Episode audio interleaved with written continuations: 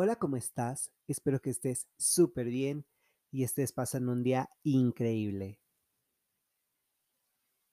Hoy es un día especial porque empezamos con una nueva sección que se llama DIG 3X. Extra Experience Excess. O sea, una experiencia extra cargada de exceso. ¿Pero por qué? ¿Por qué 3X? Bueno, se me ocurrió que podría ser 3X por la naturaleza de los temas que estamos tocando, porque tiene que ver con cosas de sexualidad, de género, y también porque es algo muy íntimo, son cosas que nos ayudan al conocimiento de nosotros mismos y a partir de la información que hemos ido aprendiendo, vamos a crearnos un criterio y vamos a ir cultivando nuestras mentes. Como recordarás, en los primeros capítulos yo te hablé de lo que es el morbo y la curiosidad. Y entonces nos fuimos moviendo dentro de todo este plano y concluimos que cuando tienes curiosidad de hacer algo, es porque sientes esta cosquillita interna y lo haces. Pero cuando tienes morbo, es porque la gente por lo general te dice, no, no lo hagas. Eh, mejor no preguntes, mejor no, no, ni le investigues, no le muevas. Y ese morbo que va cargado de, de curiosidad se convierte en algo que si lo queremos ver grotesco, puede ser así, pero justo cuando lo haces, sientes que te baja completamente todos los niveles. Dices, ¿qué onda? ¿Qué pasa? Esto es lo que me estaban prohibiendo. Esto es lo que tanto me ocultaban, realmente no se trata de una cosa del otro mundo. Sin embargo, nunca sabemos por qué las personas te lo prohíben o por qué te dicen tus papás, tus abuelos, tus tíos. No lo hagas, no preguntes, no indagues. Y eso te crea curiosidad, pero después la curiosidad va subiendo de tono y se convierte en morbo. Y cuando eres morboso, dices, ay, a ver, como que por el chisme, pero el chisme malo, ahí es donde, donde entra el morbo. Pues bien, extra, experience, excess. Te voy a platicar algo que me sucedió hace algunos años, quizás dos o tres, no recuerdo bien pero bueno, yo estaba en una zona de la Ciudad de México, iba caminando, ya era de noche, esa noche eh, acababa yo de salir del teatro, que fui a ver una obra que se llama Rotterdam, que habla de una relación trans. Yo la recomiendo. Y, si quieren pueden buscar la reseña en internet. Total, fui a ver la obra de teatro, salí, me moví hacia esta zona, tenía la intención de cenar en un restaurante de comida china, pero esta curiosidad de la vida nocturna justo en esta zona fue lo que me llevó a descubrir esto que te voy a platicar. Hay una avenida y hay un cruce muy importante.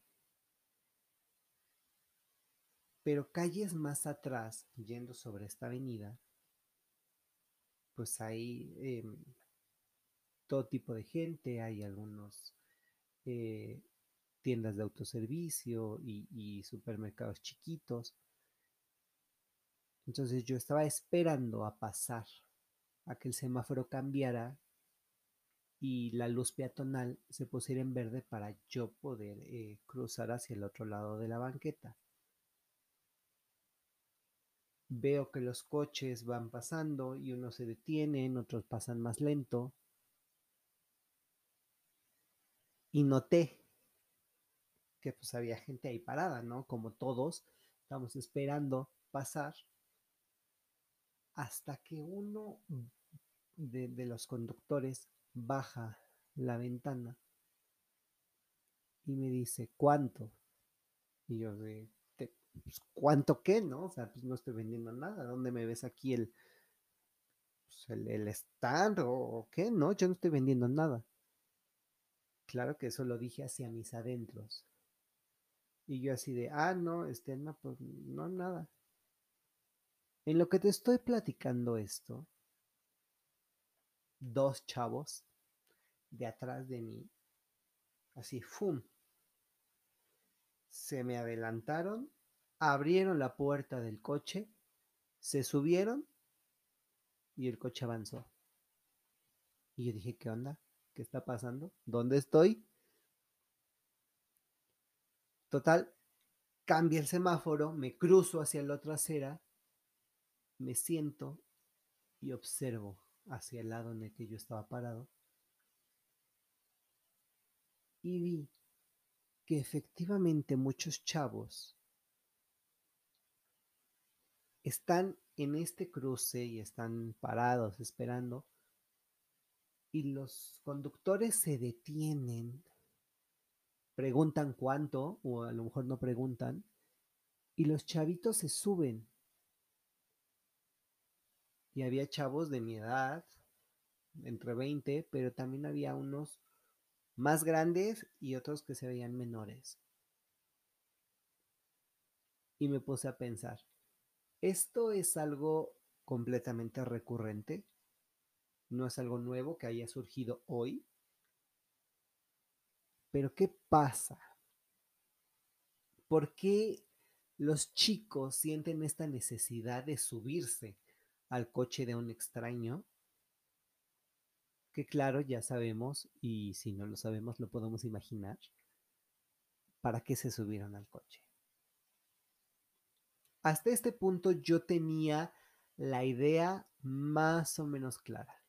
No tenía un panorama completo, pero bueno, yo seguí caminando, le di la vuelta, todo, y uno de los coches que yo había visto que estaban ahí parados en el que se subieron un, chavo.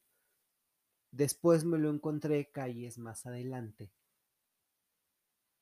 En un, este, en un hotel que está ahí sobre esa misma avenida. Y dije, ahora sí, ya tengo el antes y el después. Entonces, Diego, completamente chismoso y movido por esta curiosidad, y un poquito el morbo de decir, bueno, pues qué onda, ¿no? ¿Qué está pasando? Me regreso, le doy la vuelta a esta, esta manzana, me regreso y veo que efectivamente hay hombres de mayores, quizás 40, 50 años, que pasan en sus coches, en sus automóviles, bajan la ventanilla y le dicen a los veinteañeros, ¿Qué onda? ¿Cuánto? Habrá unos que cobren, porque claro, pues cobran, pero habrá otros que lo hagan por puro placer. Espero que no sean tan tontos, porque si ya se están arriesgando a subirse al coche de alguien y que, bueno, te secuestre o te lleve o te mate o cualquier cosa que ahora en este mundo y en esta realidad que estamos viviendo, eh, lastimosamente ya no podemos pensar tantas cosas buenas pues por lo menos que cobren, ¿no? Que digan, bueno, pues ahí, te voy a dejar la puerta trasera, pues por lo menos te cobro, ¿no? Eso es lo que yo pensaría. Digo, no es mi caso, no lo hice, pero sí quiero eh, analizar esto desde varias perspectivas.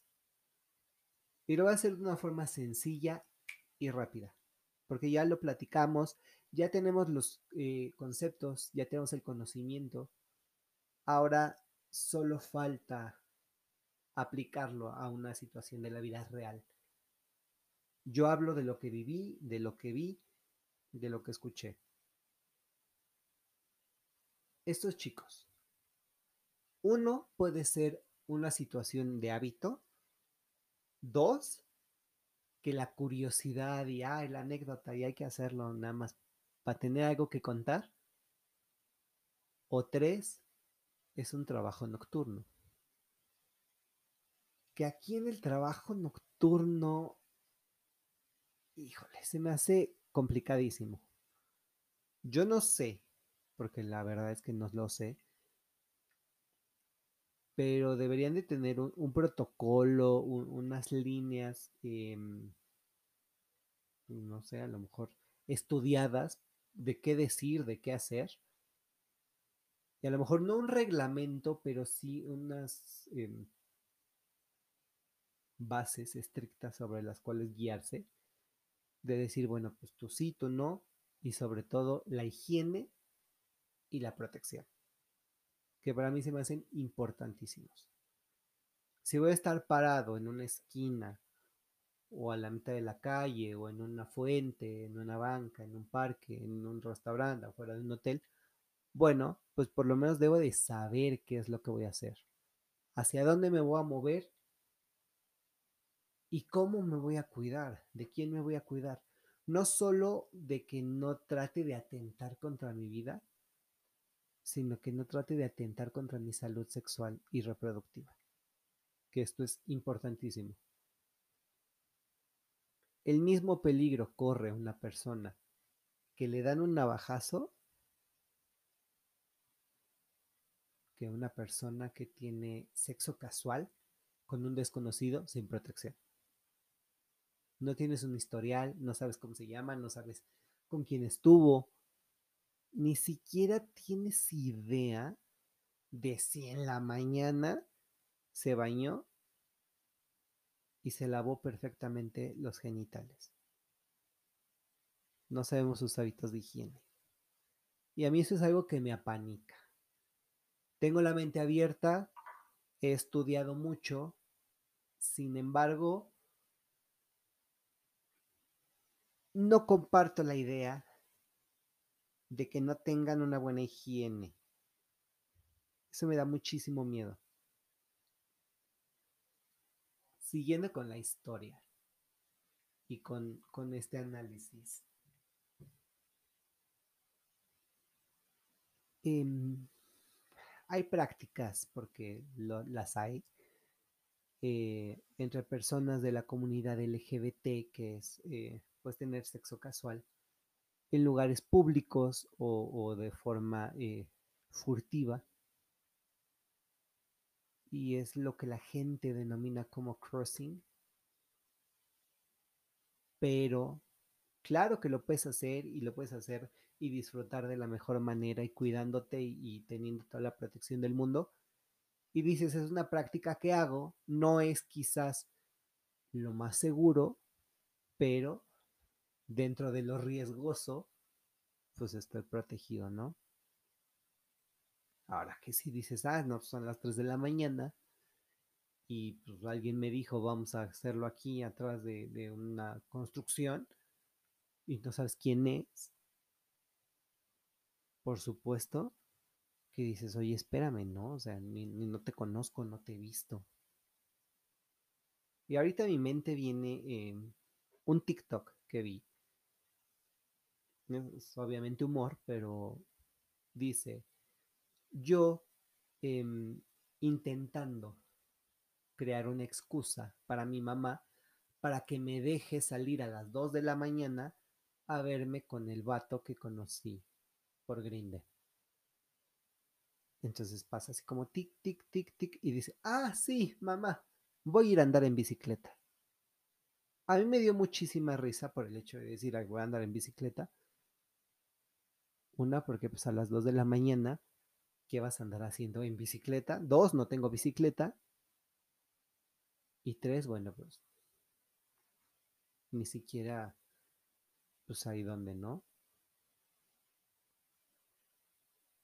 Pero ya dejando de lado el humor, es muy interesante ver que esto es una situación real que hay chicos y chicas que lo están viviendo de una forma tangible y que están en las aplicaciones, porque ya, ya lo mencionamos en Cushioning y en, en estos temas, que estamos dentro del mundo de la tecnología, de conocer personas por aplicaciones, de las redes sociales. Y claro que puede surgir que a las 12 de la noche te llegue un mensaje y te digan, hola, hay que vernos. Tengo coche, paso por ti. ¿Dónde estás? A mí, Diego. Me da mucho miedo y mucha desconfianza mandar mi ubicación, pero dices, bueno, ya, la mandé. Me asomo por la ventana, veo el coche que efectivamente está parado afuera de mi casa. Creo que si tengo dos dedos de frente, no abro la puerta y me subo al coche de alguien que no conozco.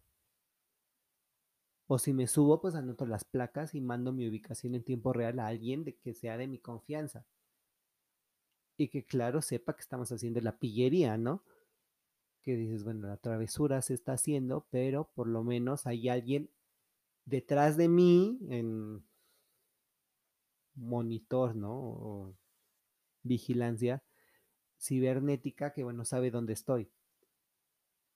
¿Por qué? Porque imagínate, te subes al coche en esta avenida que te mencioné, o afuera de tu casa, o saliendo del supermercado, y no sabes si te va a llevar a su casa, o te va a llevar a una bodega, o te va a encerrar, o te va a descuartizar, o te... no sabes nada.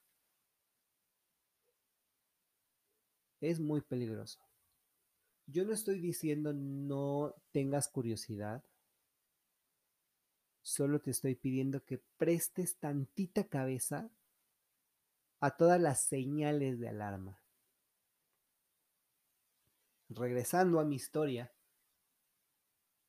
me quedé un buen rato, porque mentiría si te dijera que no, me quedé un buen rato observando y vi que efectivamente había muchos chicos que se subían y que algunos coches tenían la decencia de regresarlos al lugar donde los habían eh, levantado.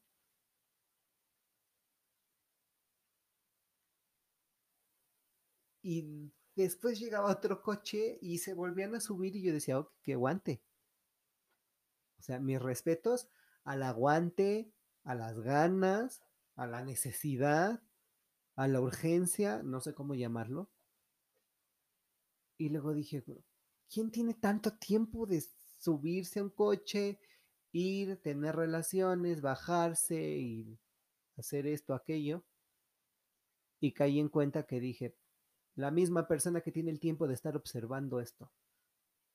Bien pude haberme ido a cenar o a caminar o a dormir, pero no, me quedé ahí sentado contando cuántas personas se subían a los coches y qué es lo que pasaba. Y claro, exponiéndome a que pasara un coche y me preguntara a mí que si yo también era partícipe de esta circunstancia, ¿no?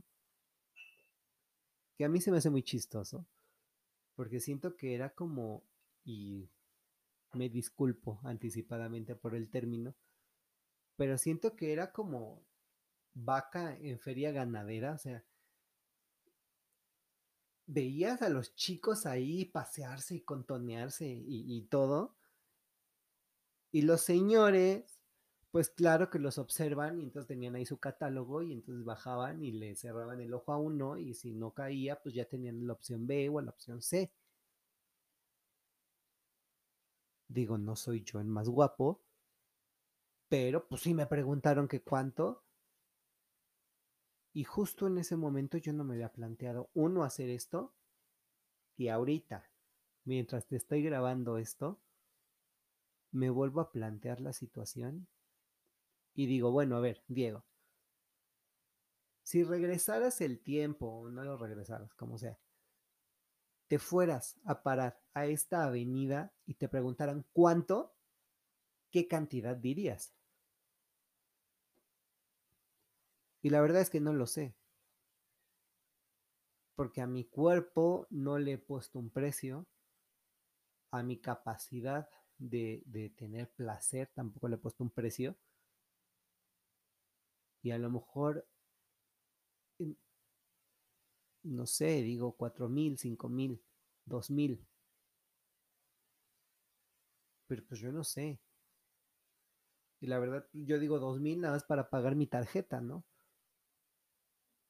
O cinco mil porque quiero comprarme una televisión. Pero esta gente que a lo mejor sabe que va a irse con tres personas, cuatro a lo mucho, pues a lo mejor dice dos mil y saca ocho mil pesos en la noche. Que hay gente que dice, bueno, ¿quién te los da? Y sí, claro, ¿quién te los da? Pero también a qué costa y a qué precio lo estás pagando. Yo no sé tú qué opines. Yo quise platicarte esto que a mí me pasó analizarlo y sobre todo ofrecerte una visión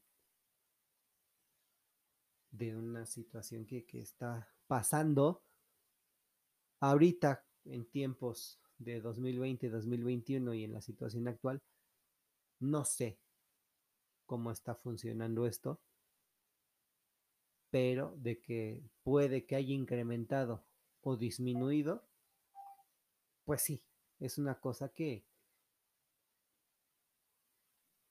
puede suceder. Yo quiero invitarte a que reflexiones, a que analices esto que está eh, pasando por tus oídos. Y no que me lo digas, que te lo respondas a ti mismo. Yo me podría parar en una esquina, en un crucero, en la noche, que además quiero aclarar, porque esto es eh, importante que lo mencione. Yo salí del teatro esa noche como a las 10, 10 y media por mucho. No estaba lejos, o sea, por mucho yo estaba a las 11 de la noche parado ahí. No era la madrugada, de hecho, era temprano. Si no es que más temprano, porque pues yo tenía la idea de cenar, entonces pues no pudo haber sido pasado de las diez y media quizá. Pero bueno, solo analiza. ¿Serías capaz de pararte en un crucero en la calle, arriesgarte a subirte al coche de un extraño, solo para tener relaciones sexuales? o a lo mejor un faje o una experiencia em, casual. Si sí, ¿lo harías como de gratis o cobrarías? Y si sí cobrarías, ¿cuánto?